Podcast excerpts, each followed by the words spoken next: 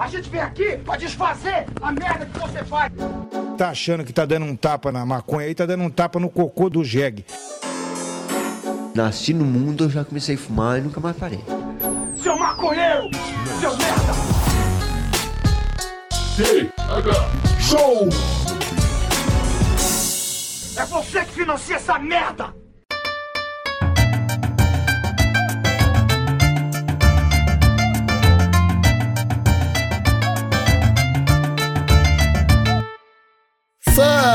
Meu povo! Estamos começando mais um TH Show Podcast aqui direto da RadioRamp.com com transmissão para todas as plataformas de áudio desse planeta comigo, Igor Seco, comandando essa web bancada canábica junto com meu grande amigo Marcelo Nhoque.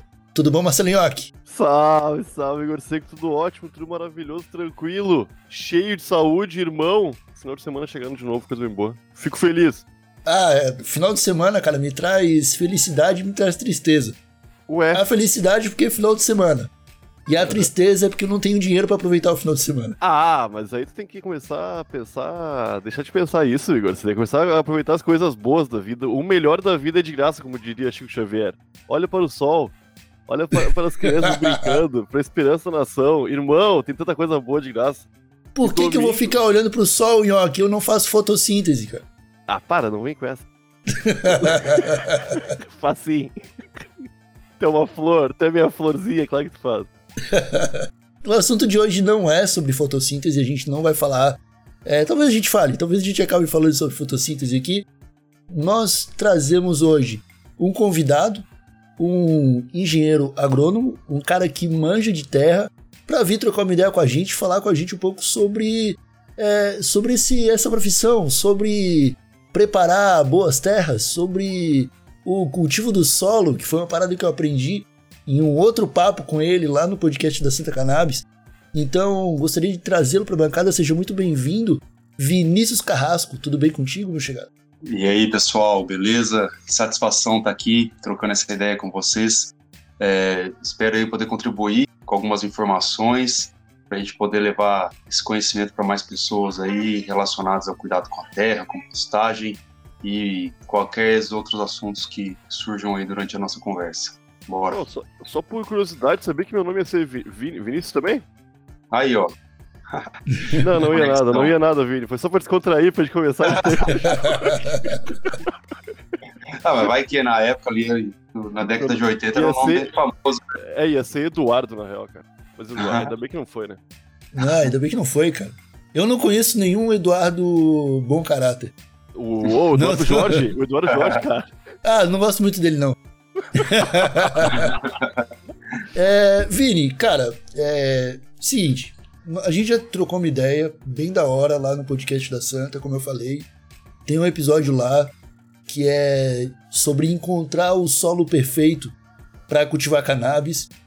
Porque você é um cara que tem dedicado sua carreira a isso, né? Você tem é, estudado aí formas melhores de nutrir as plantinhas organicamente né? Eu queria que tu pudesse. Eu queria que tu co- começasse falando um pouco sobre isso, cara, sobre como que tu entrou nesse, nesse, nesse universo, assim, como que tu viu que ter o conhecimento poderia ajudar a cannabis. Massa. Cara, na real, assim, é, eu fiz a faculdade de agronomia. Durante todo o curso, assim, a gente teve um enfoque muito direcionado para produtos, sabe? Não produtos específicos, assim, mas, por exemplo, classes de produtos.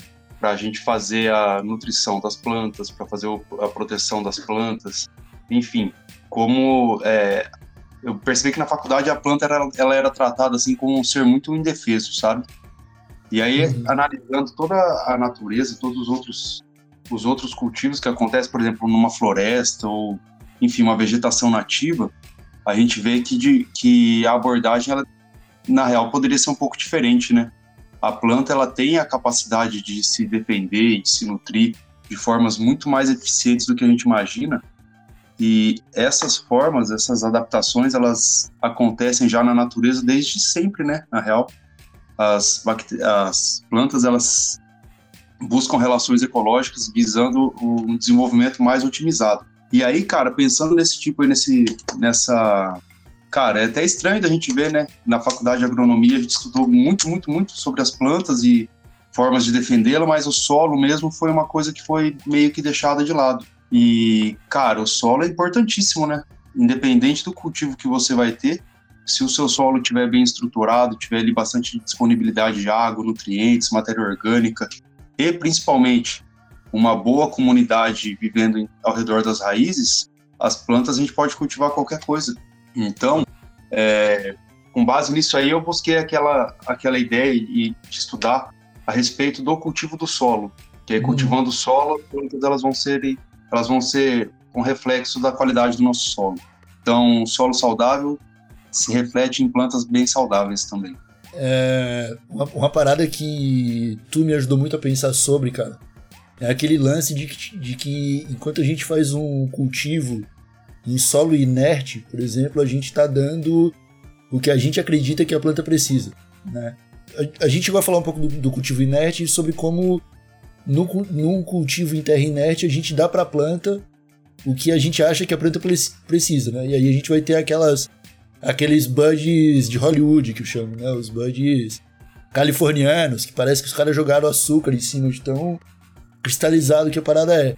E quando a gente faz um cultivo para um lado orgânico, onde a gente prepara o solo é, com a compostagem ou com ou fazendo essa, essa microvida, né, é, desenvolver esse solo, a gente tem a gente oferece para a planta um cardápio que ela vai escolher o que ela vai comer ali, né? o que ela vai usar como nutriente, né?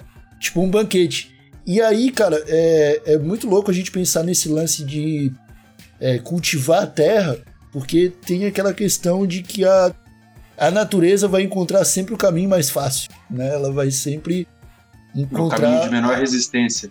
É, o, a forma a forma mais rápida e simples para ela dar o, o, o, melhor que ela tem ali.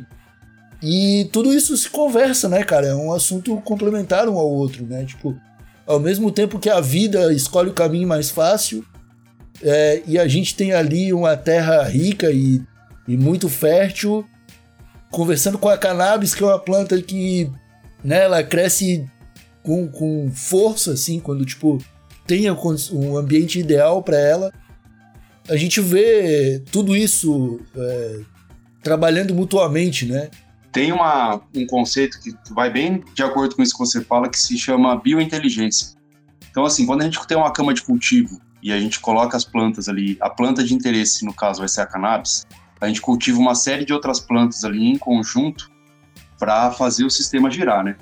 E aí, quanto mais estabilizado esse solo for, essa cama de cultivo, quanto menos a gente é, movimentar esse sistema, é, melhor vai ser. Por quê? Com o passar dos ciclos, quanto mais vezes a gente cultivar naquele solo e fizer as manutenções adequadas, a gente cria ali uma biointeligência. O que significa? Que os micro-organismos que vão viver ali naquela cama de cultivo, eles já estão habituados a cultivar cannabis. Então, uhum. quando você tira uma planta e coloca outra no lugar, vamos supor, você fez a colheita, e aí você fez a manutenção e logo depois você coloca uma outra planta no lugar. Aqueles micro-organismos que estavam ali em, em, ligação direta com a planta que foi colhida, eles estão tipo assim, pô, preciso de comida, preciso de comida, onde vai ter tal. De repente chega uma, uma outra plantinha ali com uma, uma raiz sem colonização. Então, vai, todos os micro-organismos já vão buscar essa ligação mais rápida com a planta para que eles consigam os açúcares que eles precisam para sobreviver e fornecer para a planta todos os nutrientes ou antibióticos, fungicidas, é, substâncias reguladoras de crescimento, ou enfim, todo o que a planta demandar para o seu crescimento otimizado. Então, é, aquela forma eficiente de cultivo que a gente busca, alta eficiência, é, altos rendimentos, a natureza já faz isso, né? Através dessas ligações, dessa, dessa ecologia e dessas relações é, ecológicas que acontecem nas raízes. Então, nós, enquanto cultivadores, nós devemos buscar isso aí, o equilíbrio dos nossos sistemas de cultivo. Existem empresas lá nos Estados Unidos que cultivam em sistemas desses de no-till, e, meu, é impressionante de você ver que a cada ciclo as colheitas elas são mais densas, assim, as plantas elas produzem, elas conseguem expressar cada vez mais o potencial genético.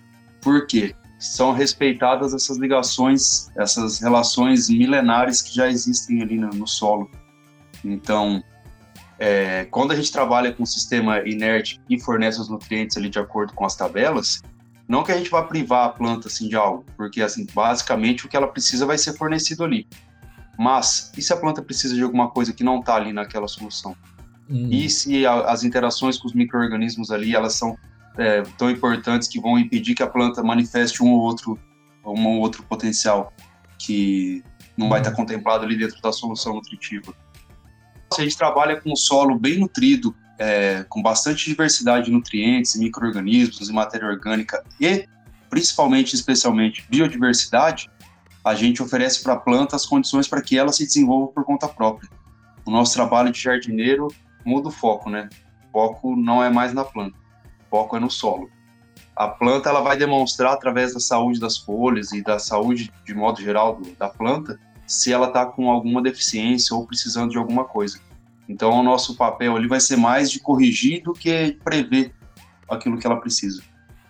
Vini, eu, eu, eu acho esse assunto de solo muito maluco, cara. Maluco pela complexidade dele e pelo fato de eu não entender muito bem como as proporções funcionam, como. Porque, beleza, houve um 100 metros quadrados for, um, uma, um solo de 100 metros quadrados ali que tu plantou durante 5 meses, 6 meses uma, a cannabis. Uhum. Aí saiu, já, já colheu, já pegou o que tinha que pegar.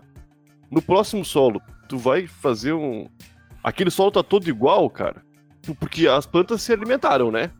É, existe na, na agronomia, a gente estuda uma, uma coisa chamada é, fator de extração, taxa de extração. Quanto que a planta vai absorver de nutrientes para formar as folhas, os galhos, as flores, enfim. É, com base nessa informação da taxa de extração de nutrientes, a gente pode calcular quais seriam as próximas adubações. Eu aprendi a fazer isso na faculdade. Então, vamos supor, você tem lá uma, uma plantação de soja ou de milho. Aí você cultiva, tal, faz a colheita e, com base no, nos grãos que foram colhidos, você consegue determinar quanto de nitrogênio foi, ah. quanto de fósforo, quanto de potássio. Então, assim, é possível de fazer essas, essas, essas medições. A questão é que, quando, no seu caso do, do, exemplo, depois que foi feito o ciclo da cannabis e ela foi colhida, o solo vai ficar ali sem, sem revolvimento. O que a gente vai fazer? Adubação verde com algumas outras plantas, as plantas companheiras, é, adubação de cobertura, utilizando composto orgânico, ou humus de minhoca, ou guano de morcego, e é, manter o solo sempre coberto. Para quê? A gente estimule que o sistema esteja sempre funcionando. Uma coisa interessante sobre plantas de cobertura, que eu falei aí agora, as plantas companheiras, né? Tem algumas que têm a raiz muito profunda. E o que acontece? Alguns nutrientes eles vão descendo pelo perfil do solo, conforme vai ter interação com a água, eles são dissolvidos. E esses nutrientes que estavam na parte de cima do solo, ali naquela camada mais superficial, tendem a descer. Alguns nutrientes têm esse comportamento. Quando a gente cultiva diferentes plantas com sistemas radiculares diferentes e mais ou menos profundos, esses nutrientes que estavam na parte de baixo do perfil do solo, eles são absorvidos, a planta leva eles para cima e depois você faz o manejo dessas plantas. Então você corta elas e deixa elas sempre por cima do solo. Então acontece um ciclo de nutrientes. Então aquilo, aquilo que estava lá para baixo, que dificilmente seria absorvido por alguma planta com uma raiz um pouco mais, é, um pouco menos invasiva, assim, né, vamos dizer, Agora vai ter essa disponibilidade porque veio lá de baixo e já voltou para o sistema. Então, a gente sempre está manejando o solo para quê? Manter a fertilidade elevada e as condições de desenvolvimento dos micro-organismos também. Uhum. Pode crer. É, esse, essa questão de saber qual nutriente é, a minha planta é, extraiu do solo, acredito que é um pouco mais fácil, assim, quando a gente está falando de uma fazenda ou de uma uma plantação um pouco maior, porque daí o cara vai ter uma estrutura um pouco Sim. maior, algo mais elaborado. Quando a gente fala de um cultivo caseiro, um bagulho indoor, assim, com quatro plantinhas, vamos dizer, já fica um pouco mais difícil, né? De ter Sim. como medir tudo isso, né? Mas uma coisa que é curiosa, cara, que eu percebi é... Caiu a ficha depois de ouvir tu falando, cara, que não sei se é algo que aconteceu por acaso, mas nos meus cultivos, cara, é, sempre a segunda vez que eu usei a terra, o, o cultivo deu o melhor rendimento do que da primeira vez. Saca? Uhum. Então, é, é, isso eu achei muito curioso, assim. E era sempre algo que é, não, eu não faço um retrato desse solo. Eu não, tipo. é, eu não faço uma- um cultivo de algo que não seja cannabis entre Uhum. safras, assim. Sim. É, eu só misturo com mais humus de minhoca que eu tenho aqui, numa proporção que eu tiro de olhômetro mesmo, falar Aham. é, 10% de terra, mais ou menos pro, pro vaso, assim. Faço aquela mistura com o que sobrou de raiz, então eu não me preocupo tanto em tirar uma matéria Aham. é, orgânica de, de raiz e tal, eu só deixo ela bem triturada, vamos dizer assim. E o segundo cultivo ele costuma ser um pouco mais. É, render um pouco mais mesmo, assim, no nível de THC mesmo, né? na- no- nos terpenos, eu vejo muito isso. É, tô viajando ou isso realmente acontece? Pode rolar Cara, de um é cultivo pro outro? inteligência, né? Você tem ali inoculado no seu solo os micro-organismos que se relacionam já com a cannabis. Então, quando você, por exemplo, usa a raiz do cultivo anterior ali como. é, o ideal seria não, não mexer o solo, né? Deixar ele sempre ali paradinho. Você só faz as manutenções sempre em cobertura. Hum, Mas essas, essas raízes que ficam no solo, elas já são elas são inoculantes, né? Elas já tem todos os micro-organismos ali grudadinhos nela. Então, fungos, bactérias, actinomicetos, toda aquela galera que vive ao redor da raiz já vai estar ali esperando pela próxima para poder fazer a colonização. É, mas isso é interessante a gente pensar por quê? É, qual é o motivo que faz essa, essa- os micro-organismos buscarem as plantas? A planta ela produz, a- ela faz fotossíntese, né? Como a gente falou ali no, no começo do programa. uhum. E de todo, todo o açúcar que é produzido através desse processo, 30% mais ou menos ela direciona para o solo e libera um, tipo um, um caldinho açucarado no solo através das raízes. Essas substâncias elas atraem para próximo das raízes diferentes micro-organismos, bactérias e fungos a princípio. Esses seres eles começam a se alimentar. Então a planta ela vai nutrindo e vai, e vai atraindo para perto dela esses micro-organismos como uma retribuição e para que esse sistema eh, continue funcionando, os micro-organismos eles entregam para a planta diferentes, diferentes metabólitos, que seriam eh, substâncias que eles produzem, como antibióticos, fungicidas, reguladores de crescimento, hormônios vegetais. Por quê? Quanto mais a planta estiver saudável, mais açúcar vai ter disponível ali nas raízes. Então, cria-se toda essa comunidade ao redor da planta. Então, quem vai colonizar e em que quantidade, isso é regulado pela planta. Então, através dos açúcares que ela libera, a quantidade de cada açúcar, é, qual a época que vai ser liberado, isso aí tudo a planta que controla, controlando também a sua colonização ali nas raízes. Pode crer.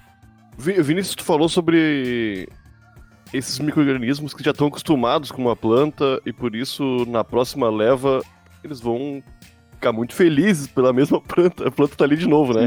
Pela, pela Aham. mesma espécie tá ali de novo. Só que eu já vi bastante gente falando, cara, sobre o lance de da maconha ser uma recuperadora de solo, ou uma coisa, ou tipo isso. Que seria Aham. muito bom pla- plantar ela entre safras. Por ex- o exemplo dado era o de soja, né? Que destrói o solo, Sim. até onde eu Uhum. sei. Porque é, É. pouco. E, e- como, é que, como é que funciona esse microorganismo nesse caso aí? É é uma galera lá que tá esperando mais soja e vai receber uma, uma cannabis. E- essa galera Sim. vai No caso- rápido? É, no caso do, do- desse exemplo que você falou especificamente, é, via de regra se cultiva soja em sistema é, extensivo, né, em monoculturas. Aham. Esse tipo de manejo, ele utiliza uma série de outros produtos que dificultam muito a colonização ao, ao redor da raiz, né? Porque acaba por meio que praticamente esterilizar o solo ali Ah, é, pela quantidade frequente de aplicações. Quando você vai cultivar soja, você já compra uma semente que ela já vem inoculada, se o produtor tiver interesse, né? Então ela já vai ter um tratamento ali para inseticida, fungicida, enfim, protege a semente e também faz a inoculação de alguns grupos de micro-organismos específicos. Então, tem as bactérias fixadoras de nitrogênio, tem as bactérias solubilizadoras de fosfato, tem uma série de micro-organismos que já são conhecidos e têm o seu papel agronômico já bem documentado. É, não é uma coisa automática, assim, você tira uma planta e coloca outra, né? Porque na natureza as coisas elas tendem a, a seguir o próprio ritmo, né? Aham. E no caso da cannabis, quando você tem as camas de cultivo específicas para esse, quando o seu objeto de cultivo é a cannabis, você vai trabalhar de modo a otimizar e fortalecer esse sistema cada vez mais, para que as ligações aí ecológicas, as relações simbióticas, elas sejam atingidas e fortalecidas o mais rápido possível, né? Então, quanto mais rápido for a colonização, melhor vai ser o desenvolvimento da planta. Isso aqui. É, e tu, tu falou um pouco antes ali sobre as plantas companheiras. Certo. Eu queria dar um exemplo que foi a primeira vez que eu vi um cultivo de cannabis de perto. Eu estava em Portugal e o cara que fornecia minhas florzinhas, ele me mostrou o cultivo dele. E cara, ele fazia um cultivo 100% orgânico. Ele usava a própria matéria da, da, da cannabis para fazer a composteira dele, então ele tirava as flores e o que sobrava de folha, de galho, ele fazia composteira para usar de novo no solo e tudo mais. E nos vasos dele, cara, que era um cultivo indoor, ele tinha outras plantas junto, que era é, meio que uma grama, algumas ervas, ele deixava crescendo no mesmo vaso, assim. E eu sou, e eu sou um cara que depois comecei a estudar, ouvi muito sobre a competição né, das plantas. Então, é, existe assim a possibilidade de é, o roubo de nutrientes e você não não ter ali o seu potencial máximo da planta que você quer. É, e aí eu queria saber, quando você fala de plantas companheiras da cannabis, você fala de plantas que podem crescer junto com ela ou plantas que vão ser justamente entre safra para eu preparar o terreno? na verdade é, é aquela questão do manejo do solo, né? A, a competição ela vai acontecer se você tiver um sistema que ele seja muito restrito, né? Então, num caso de um cultivo indoor que você está ali é, constantemente fornecendo água, tem a quantidade de luz adequada, os nutrientes ali certinho, é, e você faz o manejo dessas plantas aí de uma forma consciente, dificilmente vai ter essa questão de competição. Primeiro porque a sua planta, o objeto principal vai ser a cannabis, né? Então todo o sistema ali vai ser desenhado para que ela, ela prevaleça. As Uhum. outras plantas, elas vão ter esse papel de ciclagem de nutrientes, de habitat de outros, de outros é, organismos, macro ou micro-organismos, e você sempre vai fazer o manejo delas, né? Então, a partir do momento que ela cresça, você vê que a sua planta companheira ela está crescendo muito, a ponto de sombrear ou crescer em cima da sua planta de cannabis, você vai lá, faz o manejo delas, ela, aquela matéria vegetal vai ficar sobre o solo, vai se tornar nutriente para que a planta possa absorver. E o mais interessante é, quando você tem a, a planta de cannabis no meio do vaso, por exemplo, e várias outras crescendo na lateral, quando você faz o manejo da parte de cima das plantinhas, as raízes que estavam ali sobre so- é, por baixo do, do solo, elas vão encolher para poder formar novas, novas folhas. Então tem essa transferência de energia. Essa raiz que sumiu e se transformou em folhas vai deixar os espaços ali no perfil do solo, que já vai ser prontamente ocupado por outra, no caso da cannabis. Né? Então você sempre vai fazendo esse manejo para liberar espaço no solo e liberar espaço por cima. E sempre com essa nutrição ali, você vai reciclando os nutrientes. Não, isso é muito louco, meu. É muito louco. E quais plantas que eu posso dizer que são companheiras da cannabis, assim? Existe, tipo, ah, essas 10 aqui, se você plantar junto com a cannabis, dá bom. Cara, depende assim. Tem plantas, por exemplo, que elas são fixador, ela vai, ela vai abrigar bactérias que fixam nitrogênio. Então, se você tem ali na entre safra, antes da vega, você cultiva plantas, por exemplo, ervilha, feijão, é, crotalária. Toda, a maioria das leguminosas elas tendem a, se, a fazer essa relação com as bactérias que fixam nitrogênio. Então, se você tem uma planta dessa daí antes da, da sua vega, você coloca a sua planta de cannabis e faz o manejo das plantas de, de cobertura, você vai ter uma quantidade bem interessante de nitrogênio prontamente disponível para que as plantas possam utilizar durante o período vegetativo. Hum. E aí, por exemplo, antes da flora, pré-flora, quando a planta vai ter aquele boom de crescimento, que ela vai, vai demandar bastante é, nutriente para formar as flores, você pode usar plantas que produzam flores. Plantas nativas da região, crescem de forma otimizada e produzem aquele monte de florzinha pequenininha, Aham. fazendo a mesma coisa, fazendo esse manejo, porque as flores elas têm é, são coloridas, são perfumadas e, e elas produzem essas- esses metabólitos aí que são produzidos também pela cannabis. Então, se você tem ali sempre na parte de cima do solo, de forma prontamente absor é, enfim, que possa ser absorvido facilmente, esse monte de flor em decomposição, você vai otimizar o processo ali da planta, né? É como se fossem os, os bloquinhos de Lego ali.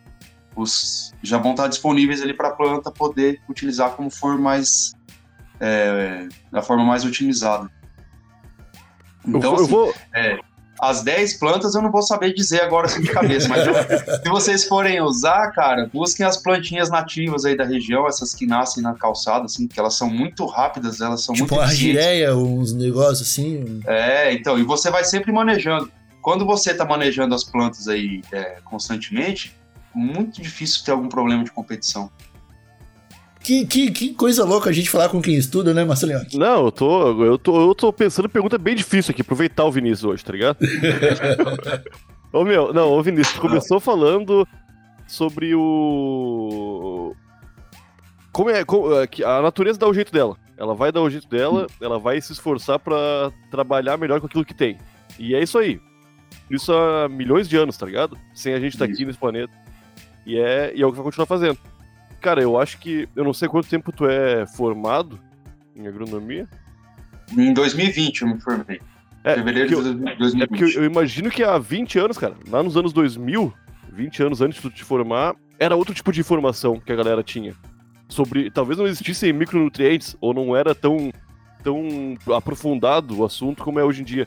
Quais são, no, no teu ponto de vista, sobre o que tu, tu já viu, já estudou, o, que vai ser a vibe, o conhecimento que a galera tá hoje em dia arranhando ainda em relação às plantas, ao solo, e que no futuro vai ser talvez uma tendência, ou até assim como os micronutrientes hoje que são estudados, são cuidados, né? Que eu acho que na minha cabeça há 20, 30 anos não existia, mas talvez na verdade existiam, né? A gente só talvez não sabia. Sim, a gente só não existência sabe deles, né? Acho que até 20, 30 anos já tinham esse conhecimento aí dos micronutrientes.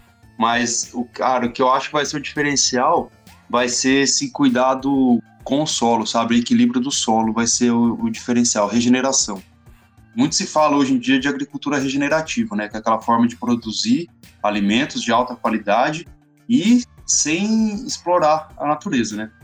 Então, assim, eu vejo que, de modo geral, a natureza é muito abundante, né? Então, se você vê uma planta, ela vai produzir uma manga, uma árvore de manga. Ela vai produzir uma manga? Não, ela produz centenas de milhares, né? Então, abacate, os sementes das plantinhas, é sempre assim, em grande, grande quantidade. Então, nós temos a capacidade de produzir e regenerar ao mesmo tempo, utilizando desses, desse princípio de abundância da natureza.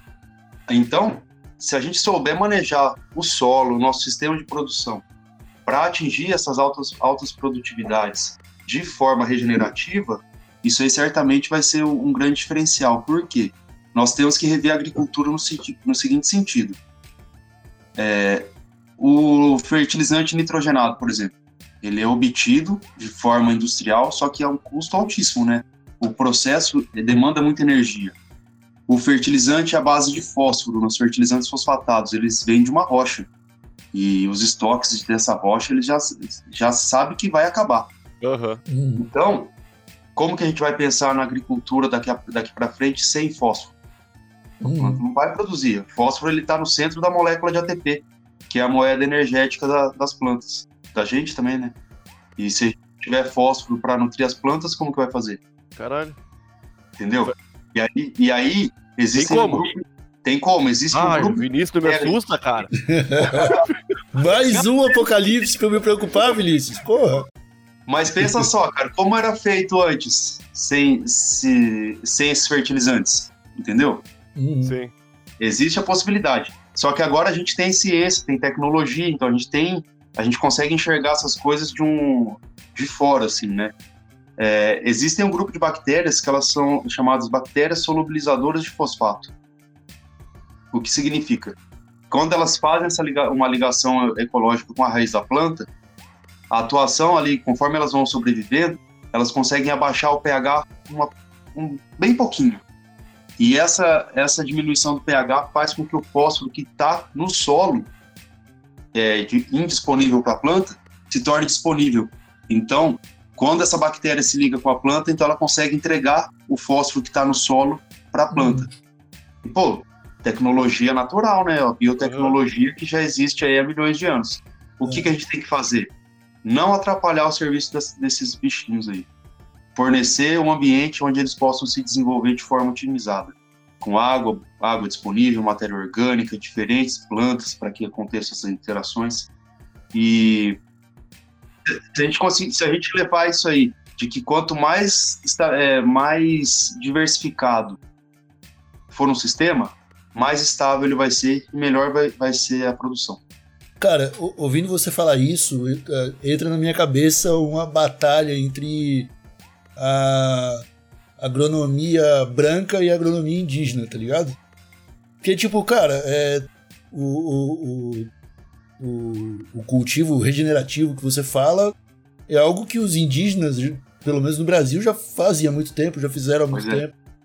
E que a cultura indígena já conhece, que é você usar uma pluralidade ali de plantas, fazer um bioma onde todas se retroalimentam e o solo é, precisa de pouca manutenção.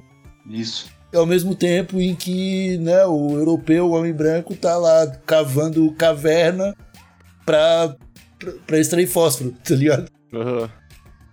Correndo o risco de, sei lá, tipo, explodir um porto com carregamento de nitrogênio. Que a gente pois já é, viu acontecer, cara. tá ligado? E, e isso é muito louco, tá ligado? Porque é uma tecnologia que a gente está reaprendendo, como a cannabis. A cannabis também é uma planta que a gente está reaprendendo. É. Tudo que já, já se sabia não, dela. Não só tá... reaprendendo, a gente fez questão de enterrar aquele conhecimento, matar é. ele, é. e agora a gente está dizendo: olha, eu, a gente tem um jeito novo aqui. É. Quem, sabe, quem sabe a gente errou ano passado, né? Uhum. Talvez a gente tenha errado. É, a gente, a gente errou. Hum, acho, acho, é. no lixo aí. É, uma retomada, ô Igor, isso que você falou é verdade, cara. É uma retomada dos saberes ancestrais, né? A gente tá é, voltando a fazer agricultura como era no passado. Só que, assim, eu não, eu não acho que a gente deva é, pensar nisso como uma coisa é, ruim, sabe? Eu acho que a gente está num nível de sociedade com capacidade tecnológica e científica para pegar esse conhecimento que era passado e amplificar isso muito, sabe? Transformar uhum. isso, levar isso pro pro mainstream, sabe? A gente não, mostrar porque... que é possível de ser feito, de você cultivar com qualidade, conservando e regenerando o planeta. É, agora a gente tem microscópio, né? A gente consegue ver por que que funcionava. O que, tá é. é. verdade. Tipo, olha esse conhecimento indígena, agora a gente sabe por que que funciona. O que que é, né, verdade? Então, a terra preta de índio, né, que eles falavam. É. é eu faço aqui no quintal, cara, com compostagem. Você produz um baita do composto. E não foi essa terra preta que foi estudada por anos para tentar o pessoal tentar reproduzir? E ah, hoje em dia sabe-se, não é essa aí que é que é uma terra tem essa tem uma terra preta lá da Amazônia que ela é encontrada bem onde existiam as comunidades indígenas no passado, né? Uhum. E ela é da decomposição dos, dos resíduos orgânicos, né? Mas isso aí é o que acontece em processo de compostagem eu aqui mesmo abri um reator de compostagem na semana passada, estou aqui para processar quase 150 quilos de composto. Caramba, é muita coisa, muita coisa. É muita é, é porque quando a gente fala de cultivo, voltando para cannabis, assim, do, da preparação do solo para cannabis. No cultivo indoor, existem ali as fases da planta em que a gente precisa entregar determinados nutrientes. Né? Quando a gente faz um, quando a gente coloca um humus de minhoca, por exemplo, é, uma terra de, de, compostagem e tal, é, a gente já tem quase tudo que a planta precisa, ou às vezes tudo que a planta precisa, para seguir até o final do ciclo dela e ter as flores, enfim. Mas a gente ouve também sobre equilibradores de bactérias ou bucache, né? E eu já ouvi falar que até o bucache é fácil de fazer em casa. E eu não sei uhum. se é real, assim. Tu tem algum conhecimento sobre isso? O bocashi especificamente eu, eu nunca fiz, já vi algumas receitas ali que misturam os, os farelos e tudo mais, mas eu, em termos de, de papel ali no solo, o bocashi e o composto eles vão fazer mais, mais ou menos a mesma coisa no, no sentido de inocular os micro-organismos, né? Vão ser grupos diferentes, mas a ideia é essa aí, você estimular as relações ecológicas. No caso do composto, é interessante o fato de que você consegue controlar durante o processo de produção a quantidade de nutrientes, né? Então, quanto mais diverso for o, forem os materiais que você colocar dentro da sua compostagem, melhor vai ser a qualidade final do produto. E você pode enriquecer isso aí com um material que é, é bastante disponível, que é o pó de rocha. Tem todos os nutrientes, macro e micronutrientes que a planta vai precisar. Então, quando você coloca esse composto, esse pó de rocha, dentro da sua leira de compostagem ou do reator, como eu tenho aqui em casa, você está garantindo que no final o seu composto ele seja assim é, extremamente completo, né? Então, uma adubação de cobertura feita com composto orgânico já estabilizado vai, vai proporcionar uma boa concentração de nutrientes ali para a planta, para que ela consiga levar o ciclo dela assim praticamente sem, sem problemas. Eu, eu não conheço Bucha, Buchachi? Como é que é? Bocashi. Bu, não, é isso, Bocashi. isso. Buchachi. É não, não tô ligado. Pô, e, e o, o, existem, Vinícius, tipo, muito se falou recentemente sobre a dificuldade de importação de adubos de países como França, como Rússia. Sim. Cara, se isso é uma outra coisa que também pode ser substituída por um processo mais tradicional, assim, mais ali na Terra mesmo, isso dá para fazer? Ou... Cara, hoje em dia existem empresas que trabalham com um mix de sementes de plantas de adubação de cobertura que você pode utilizar nas entre safras e elas vão fazer esse papel aí de reciclar os nutrientes, sabe? Então tem muito nutriente que está no solo, mas está de forma indisponível para as plantas. Então, quando você trabalha com biodiversidade, de uma forma ou de outra esse nutriente ele vai conseguir entrar em alguma planta. E aí você manejando e deixando, deixando a palhada sobre o solo, você consegue é, devolver isso para o ciclo produtivo. Lógico que a transição de uma agricultura baseada em insumos, como é hoje, para uma agricultura regenerativa, é um processo lento e não deve ser feito assim de, de qualquer jeito, né? Porque para você garantir uma alta produção, você tem que estar com o seu solo no esquema bem certinho. Então você vai ter que controlar questões de pH, concentração de matéria orgânica, disponibilidade de nutrientes, retenção de água. Então, assim, é um processo é, lento, mas possível. Tem várias iniciativas já acontecendo aí pelo mundo afora de sistemas regenerativos de produção, sistemas agroflorestais, consórcios entre plantas, integração lavoura-pecuária e floresta, enfim, é uma série de metodologias que elas vão sendo validadas aí pouco a pouco para que a gente consiga diminuir a dependência dos insumos externos e favorecer a regeneração do nosso solo. Mas, o objetivo sim. é fornecer matéria orgânica para o solo, né? E estimular essas relações ecológicas. E isso, isso na aí produção vai... não afeta em nada, não vai dar um feijão mais mirrado, não vai, tipo, por exemplo... Não, na verdade, esses cultivos regenerativos aí feitos em, em é, obedecendo essas leis naturais, eles tendem a ser mais densos é, nutricionalmente. Massa, então você vai ter um feijão, ele vai ser, ele pode não ser tão grande quanto um feijão cultivado de forma química. Só que em termos de concentração de nutrientes, ele vai ser, vai ser Exato. É a mesma coisa do que eu conversava com o pessoal aí da Santa, é enriquecer o perfil de terpenos. Uhum. Esse é o objetivo. A planta ela vai, ela vai é, expressar mais os terpenos se as condições de cultivo estiverem muito boas. Então, se o solo estiver bem adequado, bem equilibrado, a planta ela vai poder é, direcionar a energia dela para produzir essas moléculas perfumadas. Não vai precisar se preocupar, por exemplo, em se defender de um ataque de insetos ou alguma outra coisa assim, porque ela já vai ter todo o sistema ali trabalhando a seu favor. Cara, é muito louco, né, cara? Essa inteligência da, do, dos vegetais, assim, tipo, que a, a gente olha pra plantinha e a gente é só uma tá semente que germinou meu, ali, tá paradinha e. Olha aquelas coisas que nascem se enrolando em outras coisas, meu. Aquilo lá já é maluco, meu. É, é. Uhum. Aquelas plantas que nascem no asfalto, assim, cara, nascem no concreto. Uh, tem, tem, até umas fotos de maconha, já viu? Uh, na... Maconha de calçada, eu gosto de chamar. Não, eu tinha, não, eu tinha do, do estádio de futebol que nasceu na arquibancada, assim. Que alguém uhum. jogou uma ponta, cara. Uma Vira ponta com uma semente, né? Vinícius. Aham. Uhum. Pois é, cara, é a abundância, né? A abundância da natureza. Se tiver condição de se desenvolver, vai desenvolver. A gente faria muito bem enquanto, enquanto sociedade se a gente não atrapalhasse os processos, né?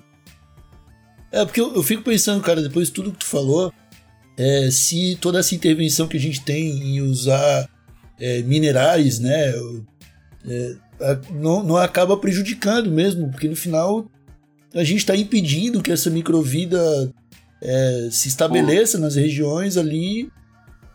Pois, Bob, por exemplo, uma planta, uma bactéria que, que faz é, fixação de nitrogênio atmosférico. A planta ela vai demandar essa ligação com, a, com essa bactéria se não houver nitrogênio disponível ali para ela absorver. Hum. Só que aí a gente vai lá, coloca a sementinha e já joga o fertilizante químico ali junto. Então vai ter nitrogênio doidado. Hum, a bactéria não, nem aparece. A água açúcar dela para procurar uma bactéria, sendo que tem o nitrogênio todo ali. Hum. Então não, é- essa ligação não que ela não seja feita, mas ela é feita em níveis menores assim, de acordo com os níveis de nutrientes que tem ali no solo. Só que se a planta não se liga a esse tipo de bactéria, ela vai deixar o espaço ali na raiz, né? Então é, fica, ela fica mais suscetível a infecções, a ataque de outros de outros seres que não que não fazem essa ligação benéfica, né? Então, por exemplo, se alguma bactéria parasita, alguma bactéria que vai preda- vai fazer a predação dessa planta, vai ficar mais fácil. Cara, é muito louco. É muito louco. Quando a gente começa a entender essas coisas, a gente percebe, né, cara, que ao- mesmo tempo que é, é muito complexo, não é tão complexo assim, saca? É Não, deixar a é natureza simples. fazer a parte dela. É isso aí. Por isso É, que assim, o, eu- o cara ficou defendo- seis anos na faculdade. Pra ter- trocar meia hora de conversa e falar, é, parece, pareceu mais simples do que eu imaginava. é, na verdade, colocar a planta ali só em composto. É, Eu sempre estimulo as pessoas a fazerem a compostagem, terem um suprimento de composto sempre, cara, porque é, a- é um insumo essencial no seu cultivo. Se você É. tem um composto ali bem diverso, bem estruturadinho, estabilizado, meu, tá de boa. Faz a manutenção dos ciclos ali com adubação generosa de composto por cima, segue o baile. é, eu acho que é por aí. Todo mundo que tem um pouquinho de espaço em casa, um pouquinho de espaço no terreno aí, mete a compostagem, cara, porque, pô, não precisa ser cannabis, tá ligado? Pode ser uns pezinhos de tomate, pode ser uns. Uma cebolinha, tá ligado? Tem um qualquer uma coisa. É, um monte de coisa que dá pra. co- Que é o mesmo solo, no final é a mesma terra que você vai usar aí. E cada planta vai pegar o que, ela, que ela precisa. É, você, você ali, enquanto jardineiro, você só oferece a- o rango para elas. É isso, é isso. Cara, muito bom esse papo. Vini, você quer falar Nossa, alguma coisa que a gente não tenha perguntado? Algo além que você preparou? Não, cara, eu só deixo essa mensagem aí pro pessoal sempre reforçando a ideia de façam compostagem para nutrir os seus cultivos. Quanto mais gente compostando e colocando composto no solo, melhor pro planeta. Todo mundo ganha. Tá, mas tem, tem a, compos- a compostagem que eu fazia era misturar casca de fruta e casca de ovo numa terra. Certo? E eu- eu não tirava o churuminho. Aquela terra tava Não. no chão mesmo, eu só revirava Aham. aquela terra. E Sim. botava mais terra. É, é isso. Na verdade, assim, é, eu trabalho com um sistema de compostagem em reatores, reatores de tela. Então, eu trabalho com o dimensionamento de sistemas de, de gestão de resíduos. Esse tipo de compostagem que eu faço, ele não precisa dar de revolvimento e, e nada. Então, você faz a, você coloca o reator ali em contato com o chão e vai, e vai alimentando o sistema ali com restos de comida, com pó de rocha e madeira triturada, que é a fonte Aham. de carbono. Então você não precisa enterrar, você não precisa revolver nada. Quando o o seu o reator está pronto, você passa por outro lado e alimenta o próximo. É sempre um ciclo, né? Um reator em maturação e um reator em alimentação. Tira o composto de um e volta a alimentar. Então é sempre assim. É... 120 dias fica pronto esse composto, uma grande quantidade e, meu, vale muito a pena. Depois, eu, é, se o pessoal quiser conhecer um pouco mais do trabalho, eu posto no, no Instagram, tem umas fotos lá no perfil da minha empresa, que é ecologica.rmo no Instagram. E lá tem fotos dos reatores, do composto e do- e algumas explicações aí sobre o processo. Excelente. A gente vai marcar o teu Instagram aqui nesse episódio pro pessoal dar uma conhecida lá, dar uma olhada. Ecologica.rmo. RMO, reciclagem de matéria orgânica. Boa. É, meus amigos, esse foi Vinícius Carrasco. Deu pra ver que apaixonado pela profissão, tá ligado? É, tirou bastante dúvida da gente, explicou bastante aí sobre como é que funciona todo esse processo de cultivo do solo. É, quem tiver outras dúvidas aí, que ficou com aquela pulguinha atrás da orelha, vai no Instagram dele e pergunta. Que o Vini é um cara super aberto aí pra trocar ideia e explicar para as pessoas como que funciona é, todo, todo esse sistema de, de reatores, de compostagem. E nós vamos ficando por aqui. Vini, muito obrigado por topar o convite, muito obrigado por esse papo. Valeu. Bom demais, eu agradeço aí a- pelo espaço e fico à disposição para caso alguém, como você mesmo disse, alguém tiver alguma dúvida, chama lá no Instagram que a gente vai trocando essas ideias. Uma Excelente. satisfação. Muito, muito obrigado aí por ser aberto, trocar essa ideia, cara. Sempre uma explosão na mente ouvir tu falar, cara. Massa demais. Era isso, eu quero. Era isso, meu parceiro. Nós ficamos por aqui com esse TH Show. Muito obrigado a todos que nos escutaram. Voltamos na próxima terça-feira com um episódio maluco. Um abraço bem apertadinho e tchau. É nóis, beijo. Boa, boa semana. Valeu, até mais.